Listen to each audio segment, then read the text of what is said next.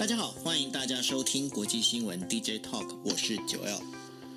Hello，大家晚安，我是 Dennis。是，今天时间是二零二二年的三月十号。那今天为大家带来五则新闻。那这五则新闻分别是呢，哇。昨天哈，昨天晚上到了深夜的时候，总算哈，台北时间深夜的时候，总算是韩国大选的那个结果出炉了。嗯，那果然是如呃 Dennis 所预料的，因为呃投票率没有高过八成，所以呢，呃后来还是尹锡悦当选哈。那而且这当选的非常，那票数差的非常非常非常的近，然后大概是二十五万票左右而已。所以呢，这当中接下来哦，这个尹锡悦他所面临的，他所面临的这一些，包括了整个韩国的经济、外交相关的这一些，呃，就是这些问题该怎么解决，我们待会很仔细来帮大家做一个分析哦。那另外还有一个就是乌克兰最新的情势，总算了，这在呃俄罗斯侵略乌克兰到现在已经两个星期了。但是两个星期里面，总算总算这个呃俄罗斯的外长呃跟那个乌克兰的外长啊，就是两个人总算是见面。可是见面之后并没有太多的交集，而且呢，今天又传出哦，乌克兰呢，它整呃不是那个俄罗斯，它把那个飞弹呢整个射到了所谓的妇幼医院这个呃生产产院里面去哦。那造成了重大伤亡，那这件事情到底这个战争还要拖多久？到底该怎么办？那这个部分的话，我们会再跟大家讲一个最新的一个状况。那另外的话，我们在之前哦，就一直在呃，就是俄罗斯侵略乌克兰之前呢，我们就一直在提到了，就是美国拜登呢，他一直在告诉大家说，哎，那个呃，你们原油啊，你们欧洲该怎么样啊，下指导棋。可是，然后或者是你们伊朗啊，你们那个呃日本啊，然后中国啊，赶快把那个战备储油要拿出来啊。那美国它一直都不开发它的一个那个原油跟天然气，现在好像有一点变化松动，到底怎么一回事？另外的话，还有就是人民币跟卢布哦，它现在的话，呃，也是因为呃，现在卢布已经是除了人民币以外，好像也没没什么货币可以跟它换。那所以呢，现在人民币也把这个呃，就是浮动的这个汇率的那个幅度啊，要把它加大。另外的话，还有一个就是优衣库，优衣库宣布要暂停在俄罗斯的门市。那这个，在我我今天还在开玩笑说，那个我本来要是写一篇，就是为什么优衣库它呃一直坚持要开这样的一个，就是在俄罗斯哦，在开这个门市这件事情。但是呢，哦，OK，我稿子都还没写完，他就已经宣布不开了。那这到底跟这个卢布之间有没有什么关系？我们到时候分析给大家听。OK，好。那我们先进入我们的第一则新闻哦。第一则新闻要跟大家讲到，就是说，呃，在九号的这个投票开票的时候，韩国总统选举啊，果然是由这个革呃，应该是说保守派的这个呃，就是呃尹呃，就是尹锡悦这边啊，来这个获胜了，而且这算是险胜。为什么呢？因为呃，这当中的话，这又是再一次的，我们在讲说是对文在文在寅的这个执政里面又投了一个不信任票。那这次尹锡悦他所获得的一个总票数大概是三啊，是在三万四千零呃三万呃三千四三千四百零六呃零六万票。当然，呃，对，呃，在总票数三千四百零六万票里面呢，他获得了总共是有一千六百三十九万票，他的获获得的那个比率是四十八点五六，而执呃原本的执政党，也就是呃这个我们在讲革新派的那个李在明哦，他这他获得的是一千六百一十四万张选票，他的那个比率是四十七点啊八三哦，那这投票率呢，大概只差了就是整个整个投票率大概只差了零点三零点七三了，就是。说大概是有这样的一个分别哦，那这当中哦，就等于说呃尹锡悦他好不容易，他真的好不容易哦，他来选，他等于说他终于当选了。那这一次的一个选举啊，也被韩国人称作是一个最无聊，然后最没有目标、最没有焦点的一次选举。那在他们在整个选举的主轴上面呢，也几乎看不到任何的一个亮点出来。但是呢，尹锡悦的当选对于日本、对于美国来讲，算是放了一放了心上的一个很大的一个重担的一个石头哦。为什么呢？至少感觉上尹锡悦应该是属于比较亲美，然后对日是比较和缓派哦。但是大家不要忘记一件事情，因为呢，虽然尹锡悦他代表的保守派他当选了。但是现在韩国的国会还是属于革新派哦，也就是原本的这个跟呃李在明跟文在寅是属于同一个，等于说同一个这个。派系的这个应该是说同一个取向的哈，这样的一个呃，就是政党在这一边啊，等于说是呃，在占的是比较多数。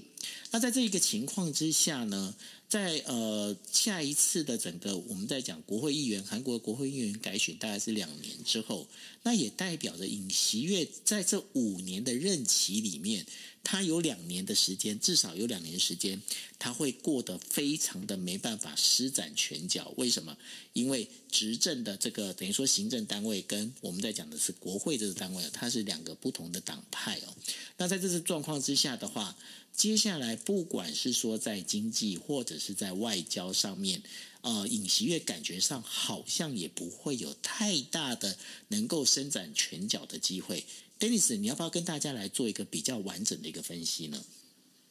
哇，这个韩国的总统大选呢，可以讲非常多，但是我们呃来简单的说一下。首先从结果来说，结果就如同我们昨天所说的，李在明的最重最重要的目的呢，最重要的重点，必须要把投票率冲得非常的高才有机会哦。因为呃，以选前的民调看起来，看起来是李在明落后嘛，那也如同最后的结果也确实是这样。可是如果你看民调的话，你会发现选前最后封关的时候，大概是落后三到五趴，结果开出来呢，呃，确实如我们所预期的，如果年轻人多出来投票的话，它的差距会变小。我昨天也说了，如果投票率可以冲过八成这种呃非常惊人的数字的话，李在明就会比较有机会。那最终呢是没有没有这个冲过这个数字哦，投票率像比上次少了零点一，差距非常小了。可是这一次的选举呢，以最后的选举结果来说，这它凸显了一个现象，就是韩国也进入到了一个非常两极化的情况。所谓的两极化是，你看双方的这个差距只有二十五万票，这是在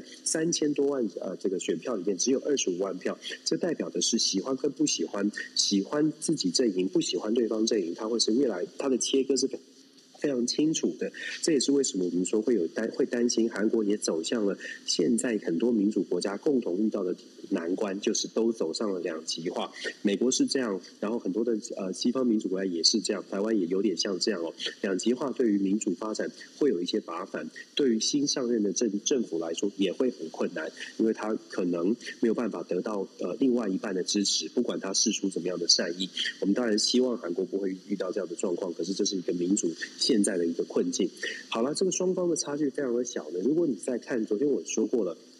我们看这个区域性的投票，你就会发现这一次的这个韩国大选的地图，大家上网查一查就会发现，很显然的这个差距呢，就是完全是地区性的差距哦，就是所谓的西南方的这个呃民主派的，像是全罗南道这些地方呢，光州这个地方哦，大家上网去查就会发现这里是完全完全的深蓝哦，深蓝，然后在右右半边呢是完全完全的深红，比过去的对立更加的严重。所以我们刚刚说的这个两极化，不只是意识形态两极化，区区域的两极化也会出现了，这个区域两极化是不是会不会造成大家民众之间日常生活也有一些隔阂？我觉得这个也是值得关注的。这个确实是史上韩国史上最接近的一次选举，过往没有这样的接近，而且这个差距也是史上最小，所以我觉得这个差距史上最小，这个。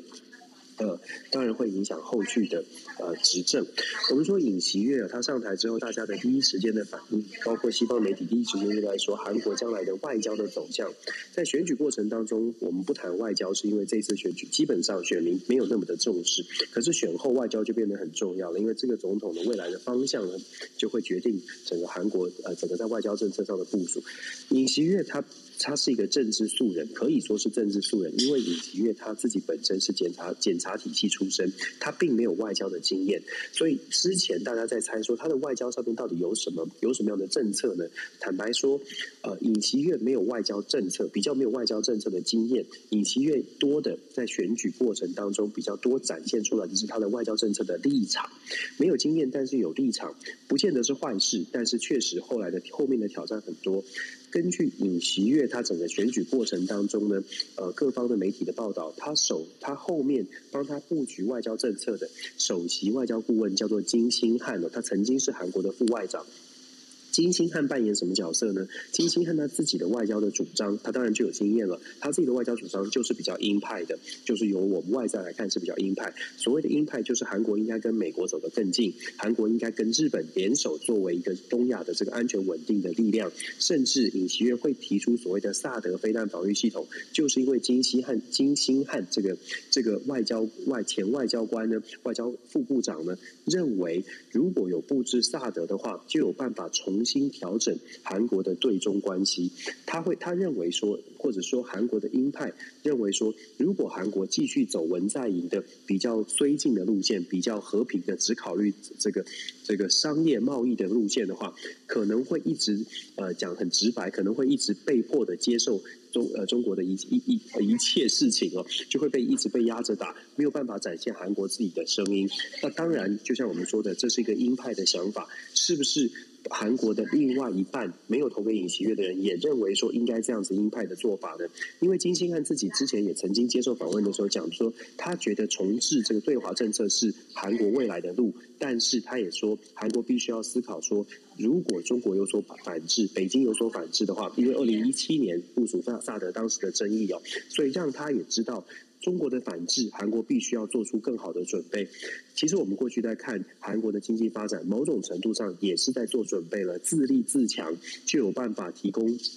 韩国未来的外交政策上面可以比较强势，所以我们看尹锡悦上上任之后，就如同九欧你说的，美国也很关注，日本也很关注。目前看起来呢，他是他可能会采取比较鹰派的作风，可是因为他也没有真的外交的执政的经验，所以我们不知道他会不会会不会是说的时候呢，把他立场表达出表达出来，但是执政之后会做出一些调整。毕竟刚刚也特别提到了，韩国目前的国会还是。自由派，呃，就是自由派是在多数，要等到国会下次大选、下次改选，那是两年之后。如果保守派真的要全面的执政，真的要大展拳脚的话，基本上你得在国会当中也要过半。那当然就就考验了尹锡悦在接下来，首先在国会改选之前这两年的过程当中，能不能先让韩国民众觉得保守派的政策让我们的生活有所改善，把经济上面可以搞得很好哦。所以，呃，我们可以看到。的是，接下来这两年对尹锡悦来说，确实在外交政策上面可能会稍微的绑手绑脚。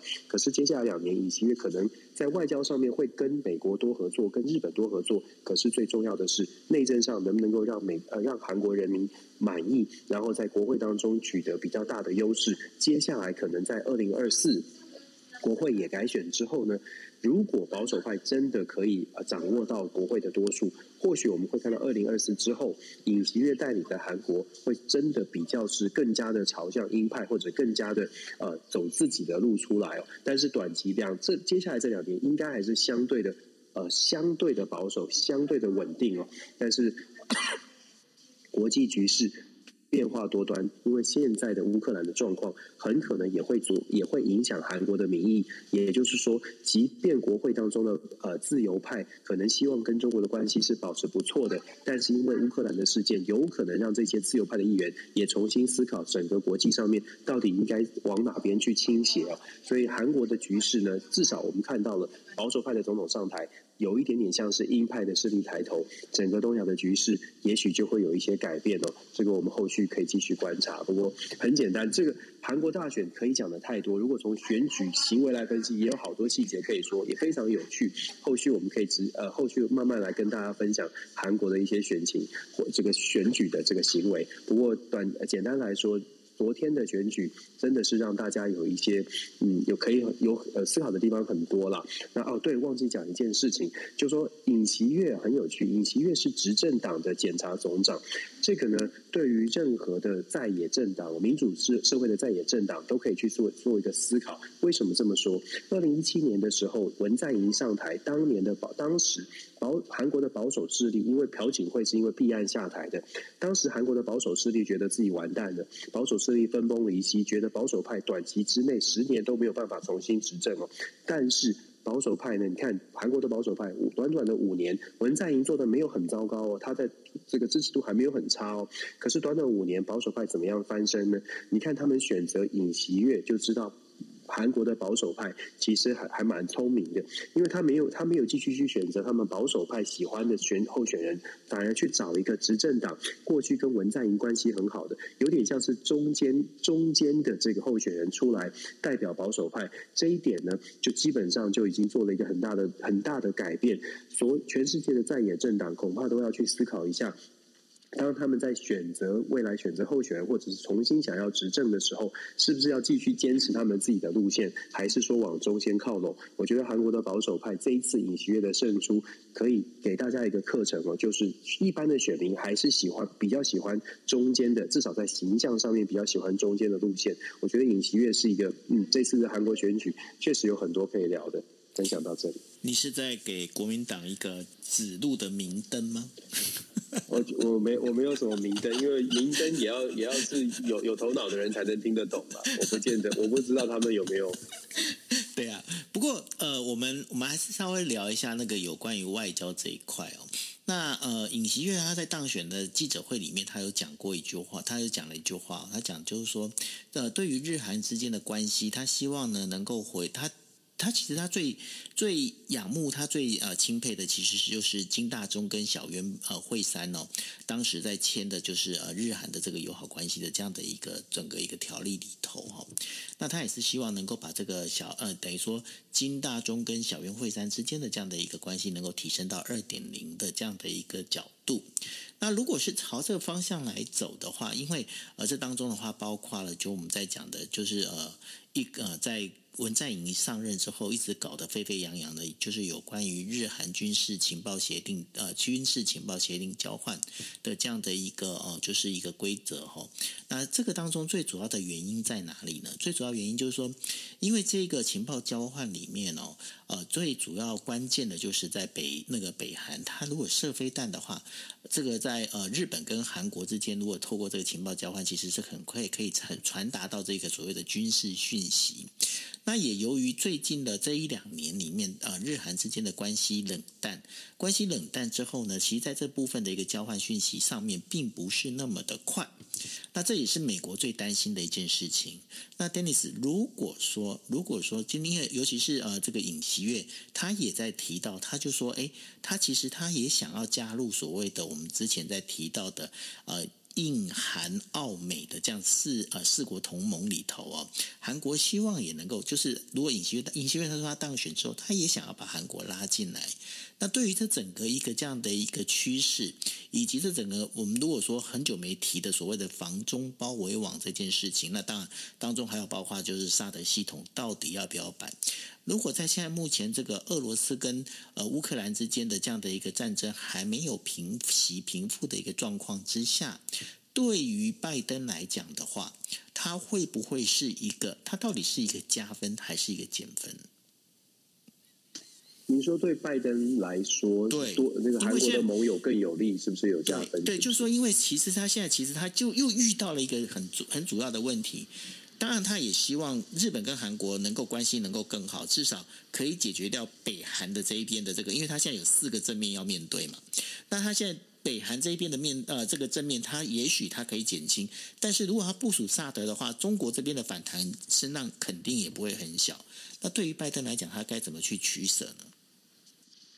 我觉得，我觉得拜登当然会乐见韩国跟美国靠得更近一点。对于拜登来说，当然是一个一个很强的助力哦。因为我们知道，美国的民主党政府现在从这几波的外交政策看起来，民主党政府确实在外外方外交国防上面。喜欢用谈的，然后实力比较或愿意花的资源比较少一些，所以当日本跟韩其实一直以来我们看到他上任之后，日本跟韩国提供更多的助力，一直都是美国的呃，尤其是拜登政府非常期待的。所以尹锡悦的上任，我相信对于拜登来说，他会觉得是一个在至少在东亚当中有一个盟友有助权是很好的。不过我们要观察的是说，尹锡悦他上任之后到底应该怎么怎么，到底会怎么走啊？说他有立场很清楚的是要靠近美国这边，包括跟日本的关系。我们就讲呃。日韩之间的关系是很多的历史背景牵连的，所以尹锡悦虽然表达了对日本是比较愿意跟日本合作的，可是某种程度来说，别忘了他刚刚选上，而且他才赢百分之零点七三，也就是说，他有他必须要面对的是，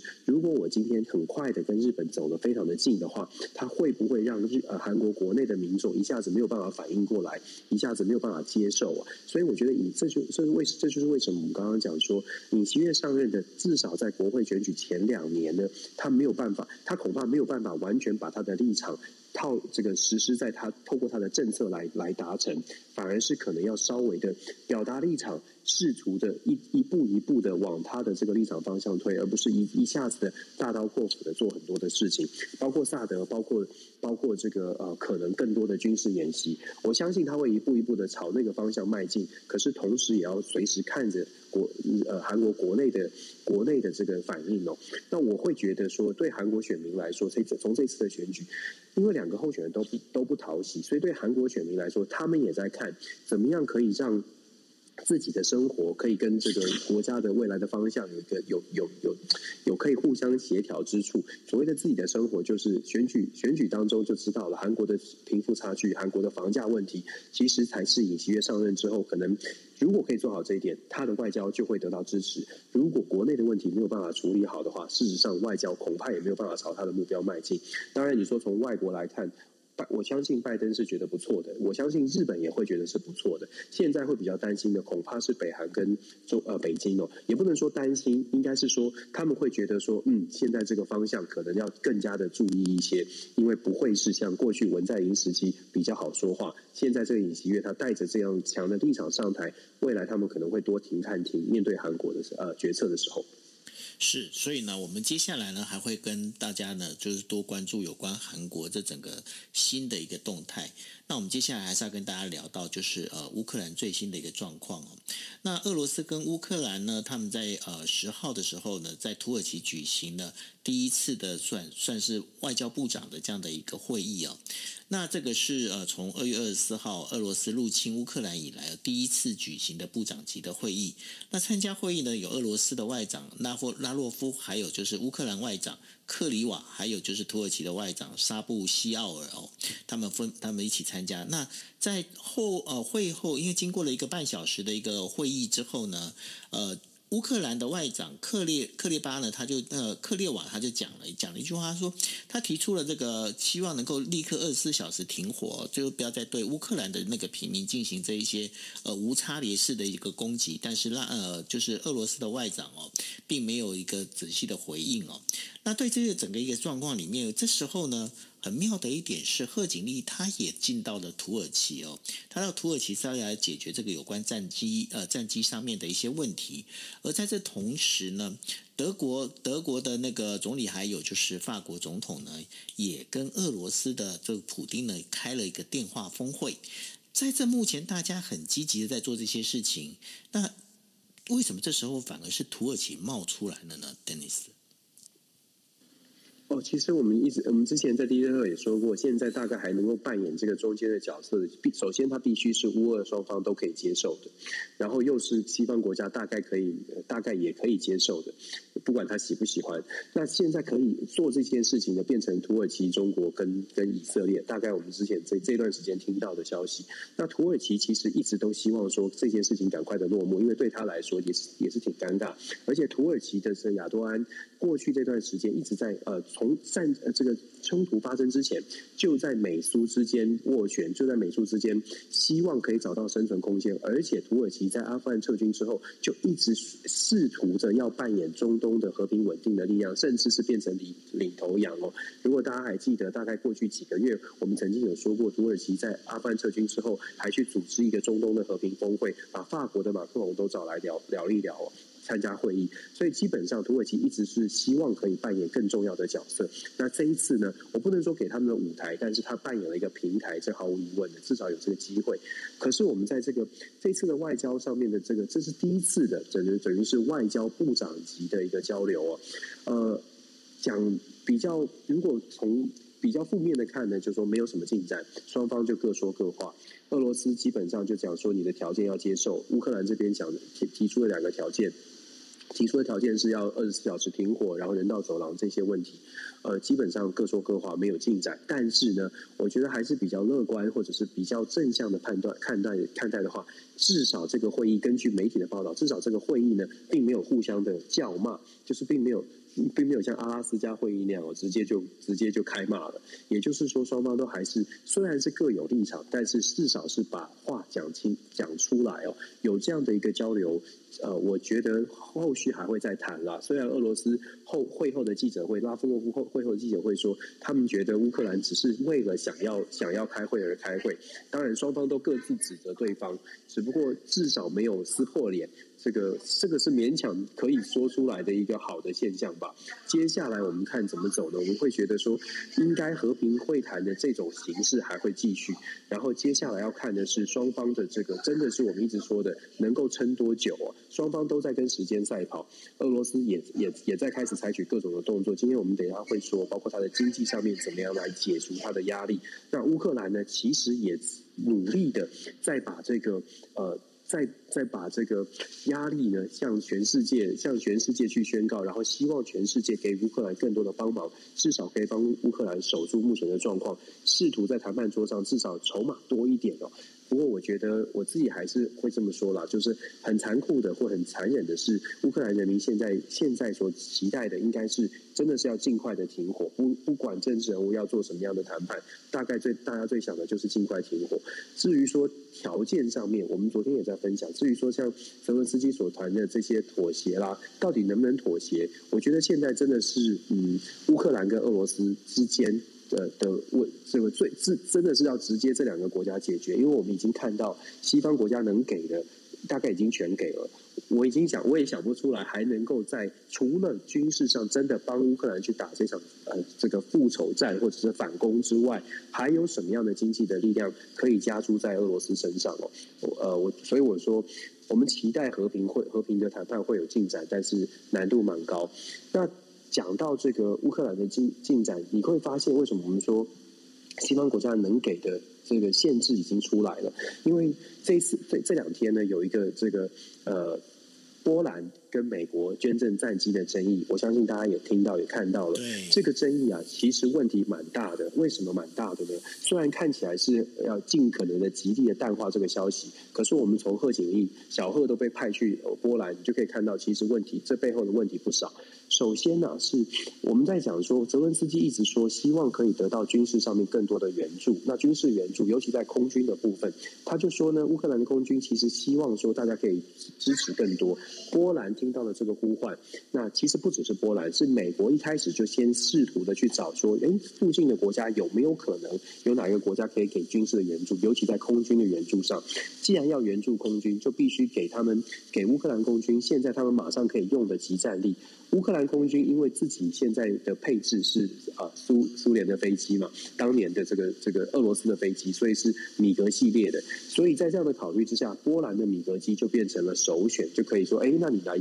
借这个交付给乌克呃这个乌克兰来使用，直接交付这样比较容易。美国有这样的询问哦，也确实在上个礼拜开始有这种讨论。波兰一开始其实是不想要的，可是波兰后来改变了态度，就在昨天前呃这个。二十四小时左右吧，之前呢就自己宣布了，波兰的外交部就宣布了要把这个米格二十九现有的米格二十九战机交付给德国，在美军在德国的空军基地，让美军来支配使用。九你知道为什么这么交付吗？他们这样宣，因为不可以直接放进去，要放进去的话，他他们就要那个嘛，对吧？对，就是很直白的，就是也很尴尬的是，波兰也很怕说，因为普丁之前才说了，任何人给给交给这个战机给那个呃，就当你就跟我宣战国，对对对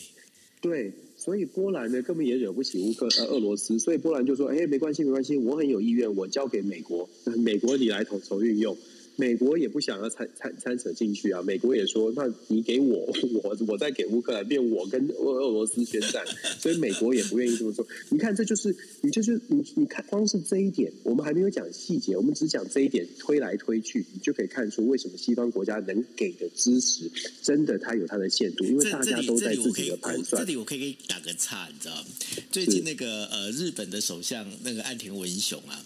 就是不是在之前在讲说那个呃美国不是就是呃禁止了那个俄罗斯的这个天然气进口吗？那然后记者就问说：“那我们日本是不是也要禁止进口呢？”你知道岸田文雄他讲话就比较直白，他讲什么话呢？他说：“这些事情我们要再考虑，我们再观察一下。我们一切要以国益，就是国家的国利益的益，我们要一切以国益为重。其实都每个国家都是同样的道理。”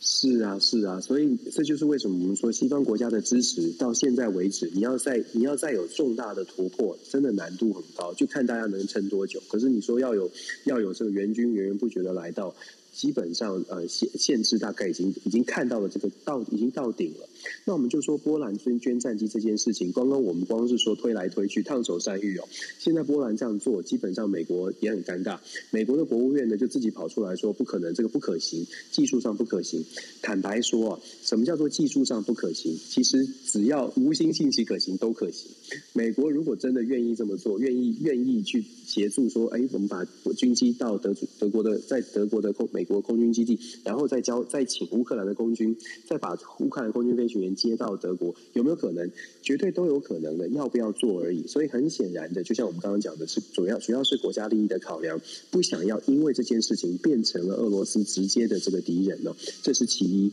第二点呢，我觉得这背后啊比较尴尬的是，你可以看到乌波兰跟美国的沟通出现了问题，因为波兰自己宣布了，然后美国包括了美国国务院的国际呃政治事务的呃次卿卢兰。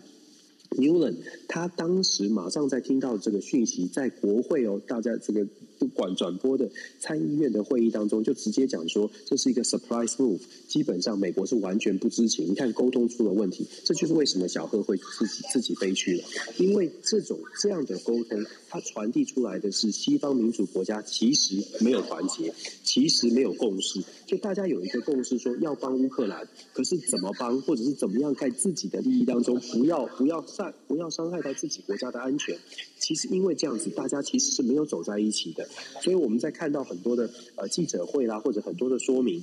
某种程度来说。真的是比较在表象上的，实际上要怎么来协助，到目前为止看起来还没有真的有个共识，所以这一点也是值得关注的。第三点，我觉得也是大家可以思考的，在这样的一个时刻，你还是可以看到，刚刚九欧你说了国益嘛，日本说国益，在这个时刻呢，其实大部分的国家还是在考虑自己的，绝对还是考虑自己的国家利益，只不过还有一些国家，他不只考虑国家利益，还希望在这个过程当中，或许还可以得到一些好处。为什么这么说？这不是善恶的价值判断，这是真的是国家利益啊！波兰之所以要捐赠这个米格二十九，其实米格二十九已经真的是年纪蛮老旧的。那波兰如果捐米格二十九，之前会有这个想法，是因为美国说会考虑，如果任何的国家捐赠战机给乌克兰的话，美国呢会作为一个盟友，帮助他们弥补他们空防的空缺哦。就是因为听到了这个可能性，所以让呃让这个波兰呢考虑之后说，哎，我们现在大概不到三十架，好，我根据媒体的报道，大概二十八架。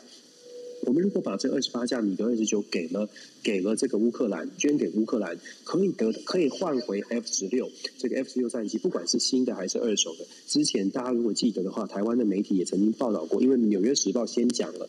先先讲什么呢？先讲说，如果波兰捐的话，美国有可能把目前台湾的订单先挪交给。这个这个波兰哦，大家如果记得这个新闻的话，就在几天之前，先挪交给波兰。不管是要挪交新的飞机还是旧的飞机，对于波兰来说，它就是空军的升级呀。这是一个波兰空军免费升级，而且变成美规，从俄规变美规。那俄罗斯制造的飞机呢？现在因为这种形势，其实可以想象未来的后勤补给都会出现问题。所以在这个时候，一举把整个飞机变成了美规，对波兰来说当然是国家利益。所以我说，我们刚刚讲了这么多外交上的利益、军事上的利益，还有自己国家的各种的考量，可能还要趁机得到一些好处。这些考量从通通加在一起，然后再次强调，这不是善恶价值的判断，好像谁是什么国家很算计，基本上。从自己国家利益出发，是各国是国际关系里面的基本的概念哦。所以我觉得，从波兰跟美国之间的这个战机的交付事件，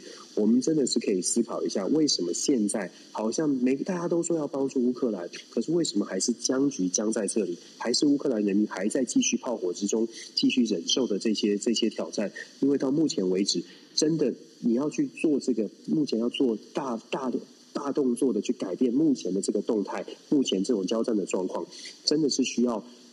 乌克兰需要后面更大的团结的力量来支持。俄罗斯就看他们能撑多久。可是如果说波兰得到的支持，就目前就以现在这种情况看起来。乌克兰的得到支持大概就是到顶就是这样。那俄罗斯如果面对目前所谓的到顶的支持，他还能撑下去？我比较担心的是，那俄罗斯的普丁大概就没什么好怕的，就继续继续撑着。那对乌克兰人民来说，就会比较痛苦了。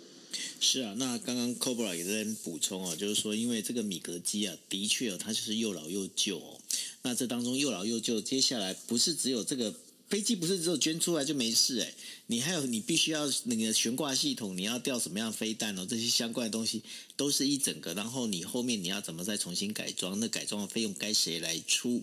等等等等之类这些东西哦，其实都没有讲得非常的清楚哦。所以呢，在这整个哎，可是当时 Dennis 当时为什么会有这样的一个说法出来呢？好像是从美国先出来的，我记得。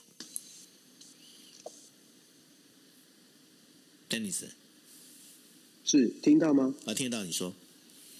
对。对，是美国先出来的，啊，因为当时泽伦斯基不是向全世界宣告吗？他们需要更多的支持嘛，所以美国，所以美国就先说，就说哦，那我们可以赶快来考虑，而且自己真的是美国自己有说到说，如果哪些国家愿意做这样的事情的话，美国会考虑提供这个 backfill，就是就是等于是 B 计划，帮他们补上这个空防的空军，就是备案哦，所以才会出现，然后《纽约时报》才会出现这则报道，讲到说可能会动到台湾的飞机哦，台湾的订单。可是我们在这边讲哦，当 Kobe 也是专家。简单来说，要去动台湾订单，其实难度是很高的，不是不可能，但难度很高。为什么？为什么这么说？我讲一点哦，因为台湾的军购案都是 configuration，都是设置好，就等于是讲克制化了。嗯你要订任何的战机，你要做任何的军购，都是克制化的。也就是我们台湾买的 F 十六，一定是配合台湾的所有的直管通信系统，这些这些设置。那光是这些设置设置下去，设计这个订单下去呢，你要。你一下子抽到说，哎，波兰需要的，或者是一下子抽到欧欧盟需要的，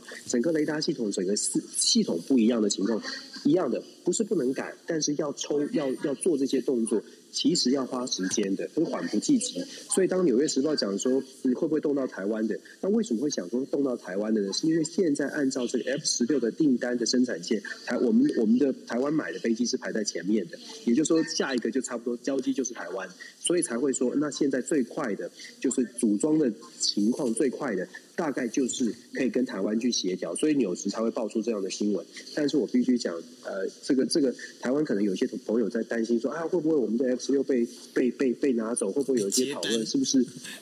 不会，我觉得难度是极高极高的，所以这一点我觉我觉得倒是可以放心，要特别呃谈一下。我为了这件事情，我还特别特别去问了这个这个呃这个一些一些内勤人员，包括了这个这个这个呃飞机制造商哦，所以对，所以我特别要特别要澄清，这个难度很高。对，OK，好。那我们来进入我们第三则新闻哦。第三则新闻我们在讲，就是美国主要的能源公司呢，它现在正准备要要跟三井物产来做一个合作开发哦，在美国南部的一个液化天然气，而这整个要增加比例要再再增加百分之六十哦，在二零二七年的时候，希望能够达到每年有生产一千九百万吨的这样的一个天然气的一个出口。那这些生产出来的这个产能出来的这些出口的那个天然气呢，最主要供应欧洲还有亚洲。哈的这样的一个天然气市场，那尤其尤其是因为俄罗斯哦，俄罗斯它现在的整个一个入侵乌克兰的一个行动，使得呢现在欧洲跟亚洲之间的这个呃，就是俄罗斯来自俄罗斯的一个天然气哦，开始这等于说开始我们等于说变必须要把它禁止了嘛，哈。那在这整个一个状况之下，因为在美国路易斯安那州的一个呃。卡梅隆这样的一个 LNG 的这样的一个工厂呢，它现在目前的年产能呢，大概是六百七十五万吨。那在接下来呢，它在整个一个增加设备之后呢，希望能够能够把这个过去的这个俄罗斯的这个本来原本的一个天然气呢，能够加以填补。但是哦，这即便它再这样增加哦，其实目前看起来还还是会再少四千万吨左右哦。那接下来这个天然气，虽然说美国开始增加开采，但是大家知道哦，开采这个天然气有一个很主要的一个问题哦，在什么问题呢？第一个，因为这个美国开采的这个油页岩的这个天然气当中啊。要怎么把它送到欧洲？它必须要先先做液化，它把液化之后呢，靠过靠过船运，船运才能运到欧洲哦。它跟呃俄罗斯直接拉管子，这个直接送天然气到欧洲，这个做法是完全不一样。当然，在这船运当中的话，这个比例上也会有个问题哦。那另外一个就是，今天欧洲如果要改拿就是所谓的液化天然气的话，那今天他要做的一个事情，他必须要在港口。地区呢，开始要新建储存槽，那大家也知道，这储存槽不是说你今天说，然后明天就可以盖好这样子，所以说它本身还是要花一些时间。那在这一些状况之下呢，能不能能不能能够支撑的这个欧洲在这呃目前这个。跟弄好这个所谓的液化天然气的一个储存的这整个一个系统，它之呃在这之前能够不能很快的完成哦，现在会变成一个很大的一个问题。那 Dennis，你觉得现在接下来美国如果在增加它的一个天然气的一个出口的话，那这是不是代表的就是拜登他原本的这个我们在讲的那个绿能环保啊这些相关的这一些原本他的一个政见，他就准备要跳票呢？形势比人强啊！他他他他当然是期，拜登政府当然是期待说，就是绿能的建设。我们其实一直在 DJ talk，其实九二你你很早就已经在讲这件事情，对不对？就是说很多事情都是我们要把时候就已经讲了。对啊，真的是这样。就是说，我们当然，我们一直在我们要再强调的是，我们当然期待这件事情赶快发生。我们当然期待地球暖化各方面都可以保障好。但是很现实的是，以目前的条件，有些国家可能可以做，有些国家真的遇到的状况可能会停滞。那现在乌克兰的状况，再一次的重新把这个问题呃又丢出来，让大家重新思考。那现实跟理想，你该你要做什么样的选择？看起来，我就像我刚刚一开始讲的第一句话，形势比人强。拜登总统现在对于石化业者。像天然气、像等石油业者，基本上是没有没有办法去做任何的这个呃限制哦，因为。如果说我们刚刚才我们在这个礼拜，拜登才刚刚限制了这个俄罗斯的石油的进口，虽然它的比例来说并不是太高，对美国比例来说并不是太高，可是它象征性意义已经象征性的意义已经冲击到美国的市场，你就可以想象，包括民主党内部也一定会有很多的反弹声浪。如果再继续的强推所谓的限制石化业者的开采，恐怕会是更严重。那更何况美国是是自由的国家，所以我们刚刚包括看到了这个卡呃卡麦隆这个有的天然气场要要增产，然后要扩张。事实上，因为它是出口哦，所以你你也没有办法去说，我政府来限制你不得做这些事情。你可以，拜登政府当然可以用加税，或者是抽所谓的所谓的这个绿能环保相关的这个税务哦，来来这个压低它的产能。过去可能会有很大的影响，可是可以想象的是，现在因为液化液态天然气在全球的需求增加，价格也不断的飙高。当你的价格飙高的时候，你就真的更挡不住目前美国这个液态天然气或者是石化业者他继续产油，因为价格绝对可以弥补他要他要付给美国的这个呃负担的税税或者是负担的其他的费用，所以我们会看到。石化业者，它不仅仅是在产能上增加，我相信石化业者在现在在美国的国内呢，在政治上的力量也会相对的增加，因为这有压力的。共和党呢会大量的去支持他，而且会去强调这是国家安全。我们之前才讲才讲到说，其实经济的发展，当你跟国把经济发展跟国家安全绑在一起的时候呢，你就基本上嗯所向披靡吧。你只要讲到说这个液态天然气跟全世界尤其跟美国不只是利益，跟跟美国的国家安全也有关系，我们必须要支持欧欧洲的盟友，你就可以想象这个。呃，拜登总统或者是民主党想要再去阻挡石化业者，基本上很难挡得住。那我们就稍微谈一下欧洲哦。其实我们一直都在说，欧洲的国家，尤其是欧陆国家，英国还要还还真的是影响比较小哦。欧陆国家影响真的是挺大的。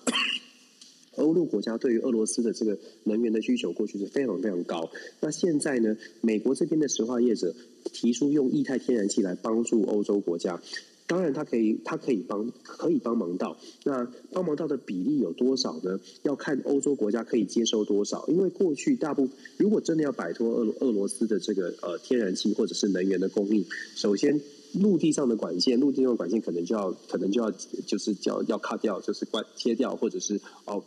减，或者是尽量的减少，减少从陆地上的运输。你那个卡掉感觉很很怪哈，没关系，你继续卡掉。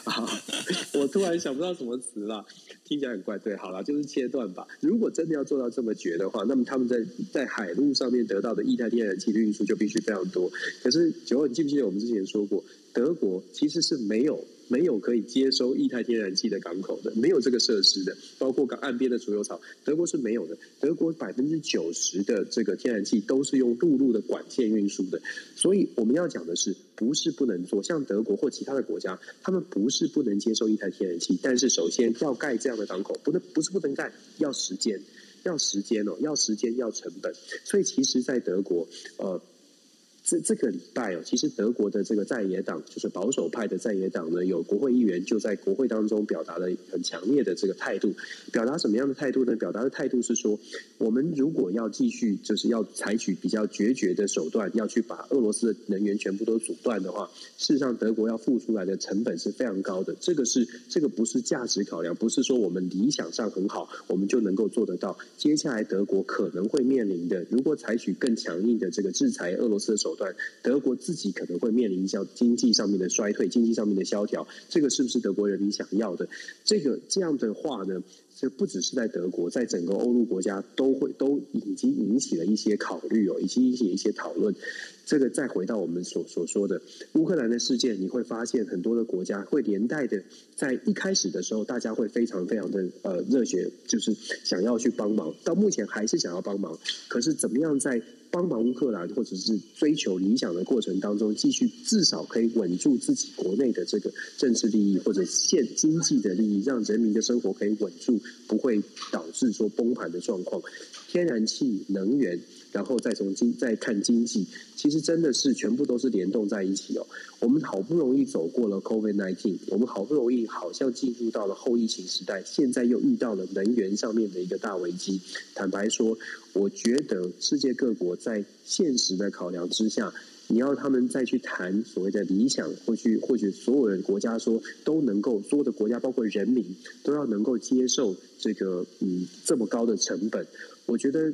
也许真的是跟时间在赛跑。事情如果不能够赶快有转机的话，开始大家的态度就会开始转变。我们当然是期待我们每一个人都能够守住，每个人都能够愿意继续把继续把最最善良的，就继续愿意共体时间。可是共体时间这句话，我不知道九二你感觉你你你愿意共体时间多久啊？就大家就问自己，我们愿意共体时间多久？我觉得难度很高了。我是不是比较悲观？你知道那个在疫情呃，在疫情刚开始二零二零年的时候啊，那时候我我我其实我那时候是在南部的一间呃，算是五星级的饭店的一个，算是我那时候担任是营运长。那所以呢，那时候其实我最不想要跟我所有的员工讲的那句话叫做“共体时间”，因为我觉得“共体时间”这句话真的是很不 OK，我非常非常不喜欢“共体时间”的。我觉得，因为每个人有每个人自己的想法啦，那然后每个人也要靠着，也要把自己生活要活下去哦。所以“共体时间”这四个字对我来讲，我是觉得，你如果问我的看法，我对这四个字非常不喜欢。我不晓得你怎么看。对啊，所以我刚刚不就问你，我这样讲说供体之间会不会很悲观呢？就是因为我觉得供体之间很难很难撑很久，很，就是大家可以。大家确实是都会愿意，因为每个人都是大部分人都是善良的，所以大家遇到看到乌克兰，看到很多人受苦，我们都会愿意想要做一件事情。可是我们每一个人也有自己的生活，也有自己的部分，所以共体时间能够撑多久？这就是这就是为什么我们一直在分享分析乌克兰的战士战士的时候，我我们我们可能很难完全很理想的，我们心中当然都祷告。可是祷告说，呃，乌克兰可以反攻，把俄罗斯全部赶走。我们都祷告说，乌克呃俄罗斯赶快垮掉，这是这样我们的祷告。可是同样的，回到我们说的供体时间，可能要看到就是做最好，应该说呃正面来说就是做最坏的打算吧。就是如果说没有办法做到的时候，我们自己还有其他的什么事情要要能够要先顾好。每一个国家，就像日本会说国义啊，每一个国家最终还是会先守住自己的底线。嗯、我相信日本为什么会会被人家问说他要不要截断俄罗斯的能源，或者是要他做更多的事情，日本也会有稍微的保留。任何国家都会开始有稍微的保留，因为最终伤害到自己国家国民生活的时候，那个底线，政治人物或者所有的全民都会想要自己守住自己的。我觉得这个就是真的就是最难的地方了。对，那呃，这当中的话，其实。最主要的一个重点也在于哦，就是我们在呃前两天的那个国际新闻 DJ Talk 也跟大家分析过，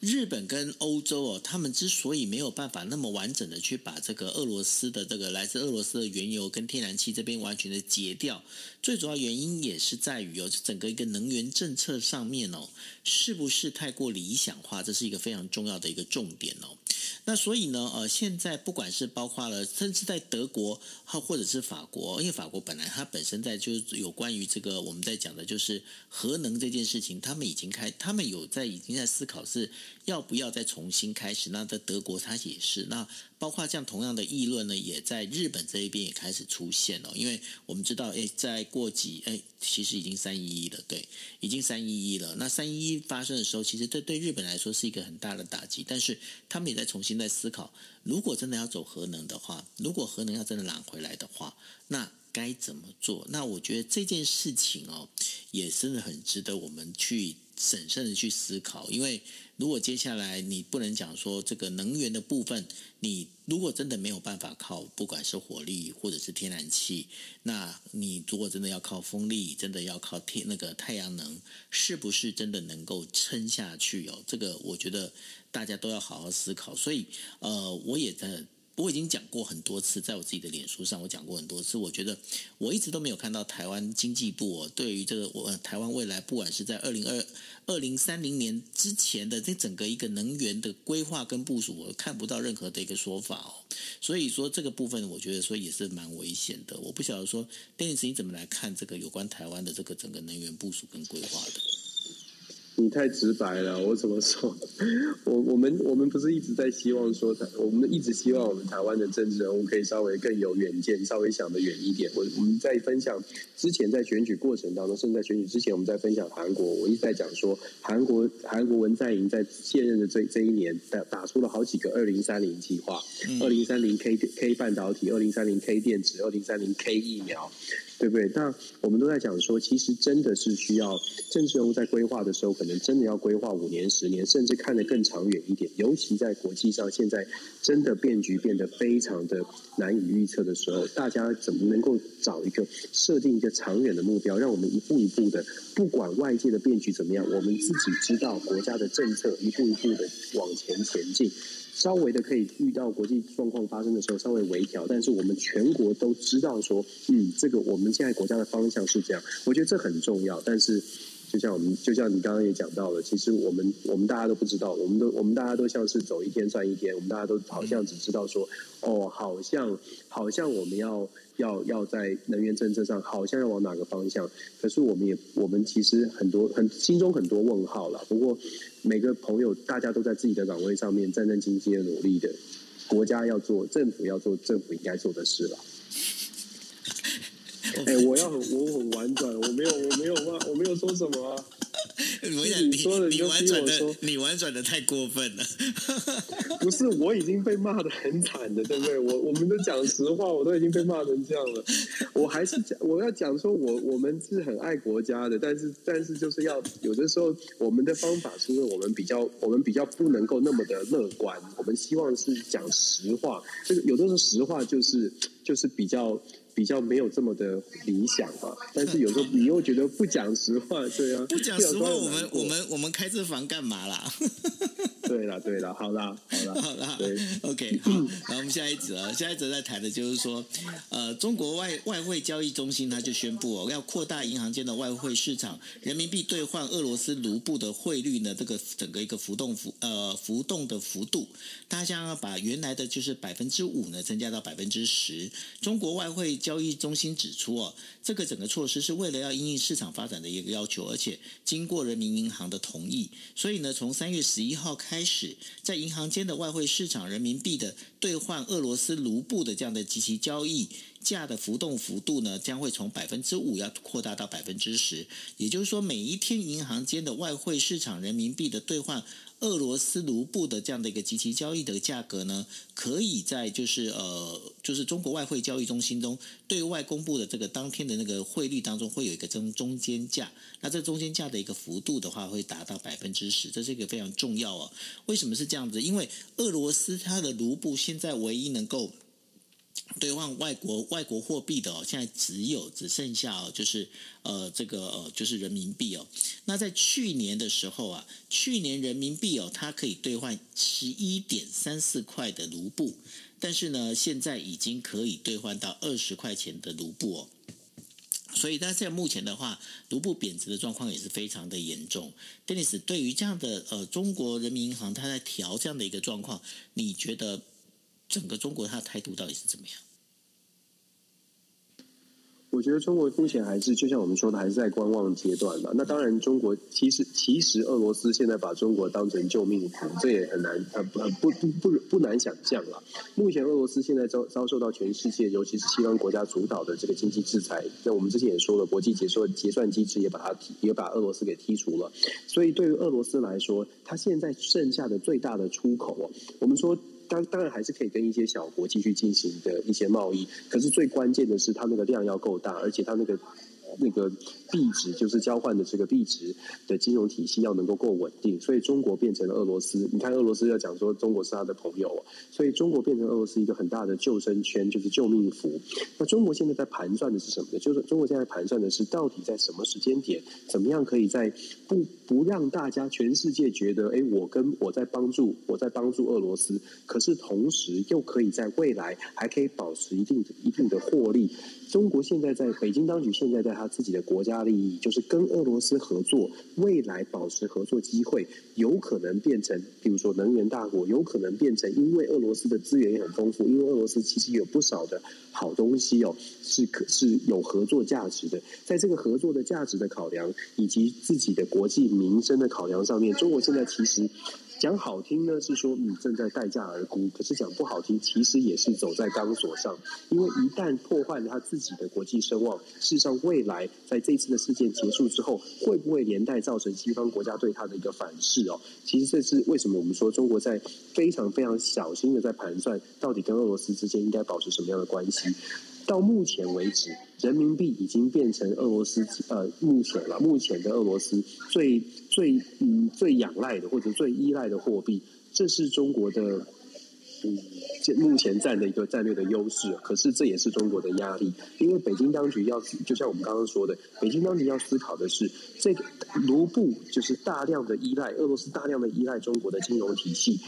对中国的金融体系，到底它会造成一个压力，还是对对中国金融体系造成一个助力？其实现在很难判断。这当然跟战争的发生的时间会有关系，这也跟未来的整个俄罗斯到底是经济会会上来，还是会垮掉，现在要做出一个预测，非常不容易。所以我说，中国现在是非常小心的在判断这样的局势。稳这个字呢，会是中国接下来，尤其在今年啊，非常非常关键的一个部分。我们讲说，我们有些朋友会说，哎，现在已经把这个俄罗斯踢出了 SWIFT，就是呃国际结算机制，为什么还对它好像俄罗斯还能够撑着？某种程度来说，就是因为现在俄罗斯的金融体系慢慢的跟跟中国之间的呃连接绑绑定是越绑越紧，尤其是你看经经济制裁及这个延续下去的话，我们应该可以预期的是，俄罗斯大概会越来。越来真的是大高高度的高度的依赖着中国的金融体系哦，所以我会觉得啦，现在的现在的中国，他的盘算是现在还，我觉得中国现在还没有做出最后的决定，到底要帮俄罗斯多一点，还是要跟俄罗斯开始保持关系？因为他现在还在做他自己的盘算吧，做他自己的规划。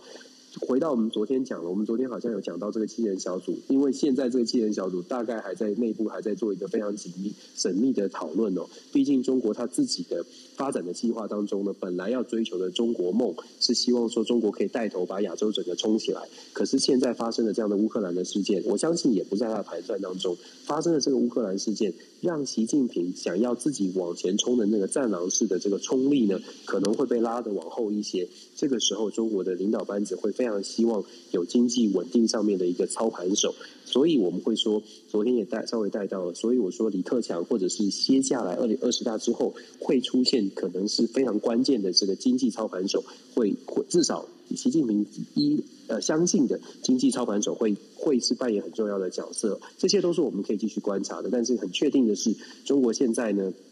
面临的一个关键的抉择，然后中国现在呢，也大概没有办法再继续追求所谓的超级超级大的中国梦，可能会稍微的采取更稳健的步伐。是，那也跟大家分享一个，我昨天看到日本一个日本电视台它的一个报道，看了其实心里面还蛮难过的。怎么样难过呢？呃，大家都知道，就是说现在呢，有很多乌克兰的乌克兰的难民，然后呢，他们本身他们现在是呃等于说是越境跑到的波兰那边去避难哦。那这避难哦，大家有没有想过一件事情哦？如果说你今天你是乌克兰的一个难民哦，你跑到波兰避难。那你的生活你需要什么？你需要货币。那你口袋里面你有什么钱？你当然你只有乌克兰币嘛，好。那乌克兰币，呃，我们再把它叫做呃，那叫什么？就是叫做呃格里夫纳，好。那你把这个乌克兰货币拿出来的时候呢，现在遇到一个问题，在波兰的很多的那个，我们像我们去日本的话，我们会去那个就两替哈，就是会等于说去一个等于说货币的一个我们的换币的一个换币的一个地方。那现在呢，波兰已经停止，就是拿波兰币跟呃乌克兰币，还有跟俄罗斯币啊去做呃卢布，跟俄罗斯的卢布呢去做兑换。那这对这因为为什么？因为毕竟乌克兰这边已经整个他们整个国土呢被炸得乱七八糟了，那整个银行系统当然也是乱掉。那当银行系统没有的失能的时候，你包括你身上，即便你有信用卡，当然这也没有办法去用啊。所以就导致一些怎么样一个状况呢？这一些逃到那个呃波兰这些避难的这些难民啊，他们即便口袋放了纸钞，即便因为口袋里面纸钞都是乌克兰的货币，然后呢，他们即便带了信用卡，他们其实在呃波兰他们都没有办法好好的生活，因为他们没有一个可以去兑换的一个呃，就是一个算是有价的这样的一个是这个东西哦。那所以呢，这后来的话，就就是在我当时看那报道的时候，就就看到一个一个老太哦，这个乌克兰老太，然后就哭得很伤心，就说为什么我有钱，可是我的钱却没办法用哦。那在这个部分的话，就是老实讲，我觉得说看到这样的战争的一个状况，其实你会你心会很痛啊，哦，看了会很痛。那然后呢，我们接下来我们再讲第五则新闻，第五则新闻在谈呢，就是优衣库。优衣库呢，这个优衣库的负责人就是刘景正呢，他在之前他就讲了，他说，当大家在宣布啊宣布要制裁俄罗斯的时候呢，优衣优衣库他在俄罗斯总共有五十家门市，当中还有一家在莫斯科的一个门市，其实是全欧洲最大的一个门市哦。那然后刘景正他那时候就宣布就说，嗯，我们认为呢，在俄罗斯的人民他们还是有穿衣服的自由，所以呢，他等于说决定不关掉这个门市哦。那宣布不关掉门市，结果呢，他在今天的时候呢，他又表示了，他就表示说，哎，没有，我这个门市确定我要关掉。当然，这当中呢，为什么这样出尔反尔？大家这最主要的一个呃，就是猜测，当然就是在于现在卢布根本没有地方可以兑换，这跟我们刚才上一题是一样。你今天如果要兑换的话，你只能换成人民币哦。那你已经没有办法用美金来做兑换，而且卢布在拼命的贬值的状况之下呢，对于这整个做生意的生意人来讲，他就不一不是一件非常好的事情。那我记得有朋友在我这边就曾经有留过言，在问一个问题哦，就是说，如果说如果说战争这样打的话，那为什么要用经济制裁让人民都能让这些呢人民呢他们遭殃呢？哈？那这当中有一个非常重要，大家不要忘记一件事情：为什么要做经济制裁？就我自己来看呢，因为你知道，这打仗就等于说你出兵，你每天你这样子从俄罗斯这样射飞弹哦，那一天要花掉军啊、军费哦，大概是两兆日元。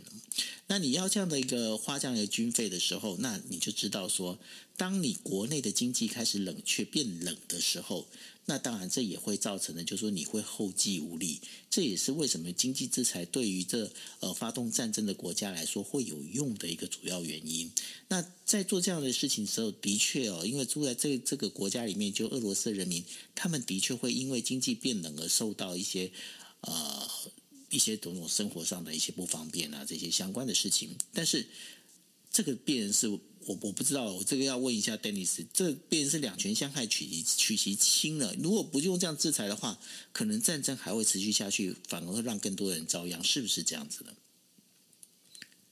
我我们都期待，其实我们之前有分享过，我们都期待经济制裁有它的效果，它最大的效果就是希望可以改变领导人的想法，改变这个行为。可是我也举例过，伊朗受到经济制裁，北韩受到经济制裁，他们有没有变成比较不一样的国家？他们没有，原因是因为这些领导人其实不太在乎民间的想法，所以对于经，所以经济制裁，这是为什么我们讲说经济制裁，除非你真的下下决心。大家都要是完全的封锁，大家都真的是呃，这真真的是团结哦，就是决心，包括了对他的所有的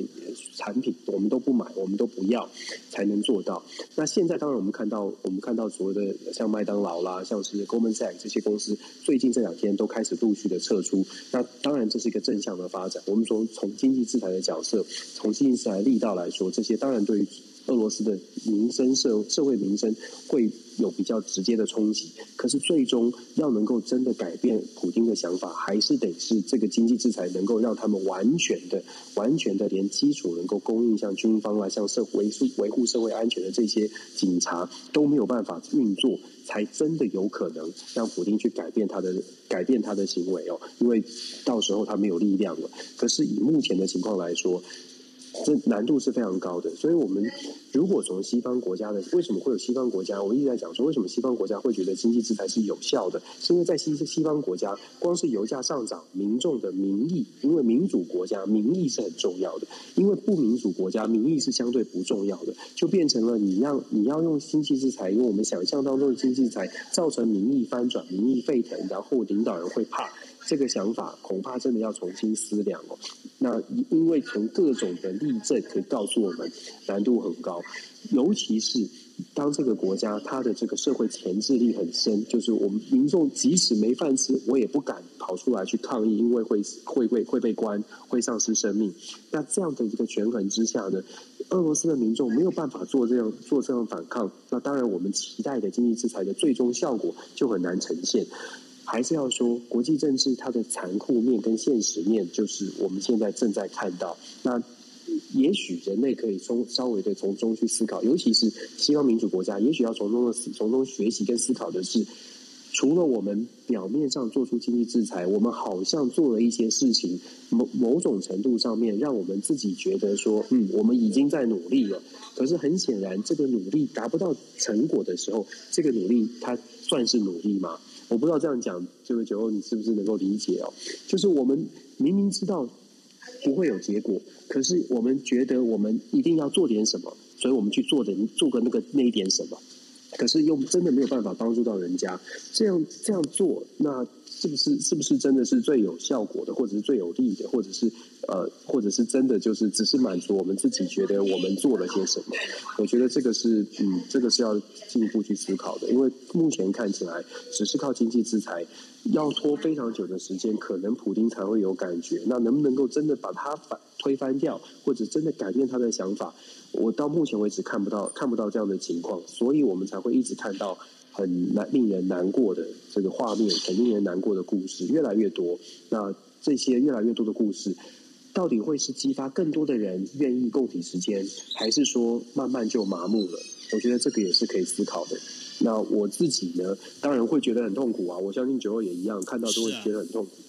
对啊，可是可是又回到我们刚刚讲的供体时间，那你要让多少人供体时间才有那个力量？然后要花多少的时间？这个就是真的是要要要用智慧。是啊，所以呃。我们真的很期待啦，真的非常期待，就是乌克兰的事情呢能够早日落幕，然后呃，家园现在被毁掉了，被毁掉之后呢，那也当然也就是希望这一些乌克兰人民呢，他本身他他们能够嗯，真的能够好好的赶快能够获得过得一个好的，就是比较平和平淡的这样一个日子，不要再这样流离失所。OK，好。那这是我们今天为大家带来的五则新闻。那要提醒大家的，我们从下个星期开始是属于呃，就是美国的这个呃夏季的那个能源节约时间哦。所以呢，我们的节目会改在晚上，晚上的就是一点。一点半开始开播，那所以，如果大家呢，你们现在呃现在在听我们 Clubhouse 的朋友，如果你没没没你们没有办法那么晚睡的话，那你们可以上网去搜哦。你现在可以点击现在我们房间上头的 Dennis 的全球政治笔记，或者你可以去搜寻就是呃今夜一杯，你都能够找到我们的这个内容哦。那你们可以第二天早上起床的时候再来听就好。不要不要熬夜，跟着我们一起熬夜的话，怕你们到时候这早上起来没有精神哦。那这个部分，Dennis，你要不要跟大家讲一声？对，就是非常抱歉，因为时间的关系哦。但是我们也真的是一个非常国际化的节目啦，可以这么说。对，所以跨越太平洋。好好，我我必须讲，你这个结论还不错。对，这真的是很国际化的。对，好哦。对对，那呃，好，谢谢大家。对，那这是我们今天的呃节目内容。那我们下个星期就是变成是晚上，应该是说凌晨的一点半见喽。那先这样子，大家晚安，拜拜。谢谢大家，晚安，拜拜。